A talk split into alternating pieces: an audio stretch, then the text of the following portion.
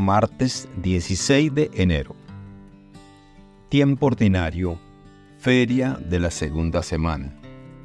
Evangelio según San Marcos. Capítulo 2, versículos del 23 al 28.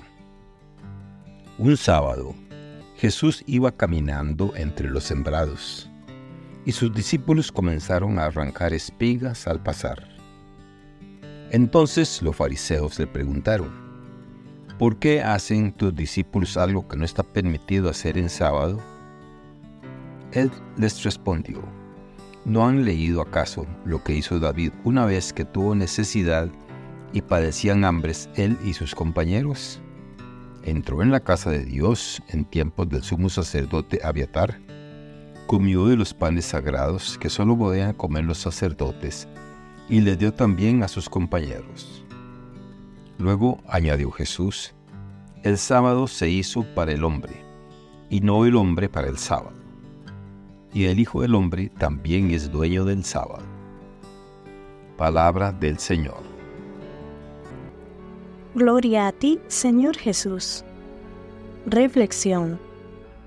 El pasaje de Marcos capítulo 2, versículos del 23 al 28 nos presenta una enseñanza fundamental de Jesús sobre la esencia del sábado. Esta narrativa nos impulsa a reflexionar sobre la relación entre la ley religiosa y el bienestar humano. En aquel tiempo, Jesús y sus discípulos atravesaban un campo de trigo en sábado. Los discípulos, impulsados por el hambre, comenzaron a arrancar espigas los fariseos, observadores estrictos de la ley, cuestionaron a Jesús sobre esta aparente transgresión del descanso sabático. Jesús respondió recordando el episodio bíblico de David, quien, cuando necesitaba y tenía hambre, junto con sus compañeros, comió los panes consagrados, los cuales solo estaban permitidos para los sacerdotes. Con esta referencia histórica, Jesús no solo justifica la acción de sus seguidores, sino que también revela una comprensión más profunda de la ley. La enseñanza de Jesús subraya que las normas y rituales religiosos no deben perder de vista su propósito esencial, servir al bienestar del ser humano.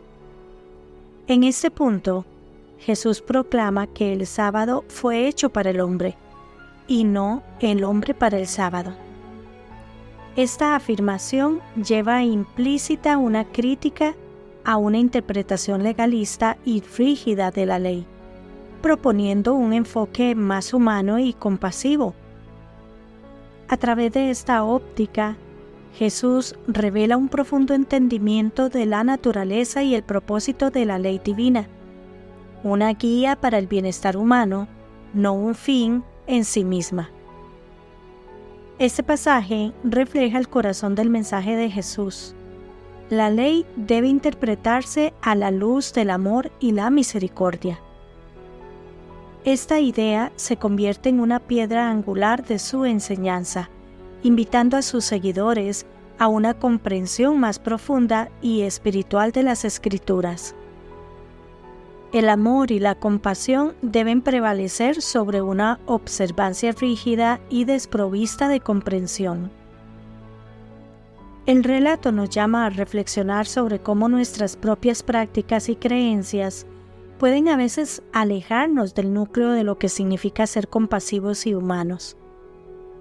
Nos invita a cuestionar si nuestras acciones reflejan realmente los valores fundamentales de nuestra fe nos propone buscar un equilibrio entre el respeto a nuestras tradiciones y la necesidad de responder con amor y compasión a las situaciones de la vida cotidiana.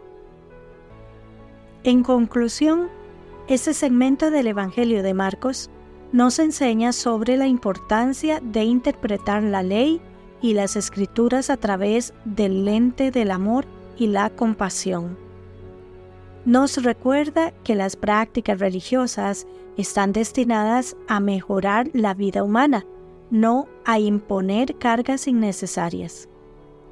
En este pasaje, Jesús se revela como un maestro de sabiduría, cuyo mensaje trasciende el tiempo y sigue siendo importante en nuestro propio viaje espiritual. Que Dios les bendiga y les proteja.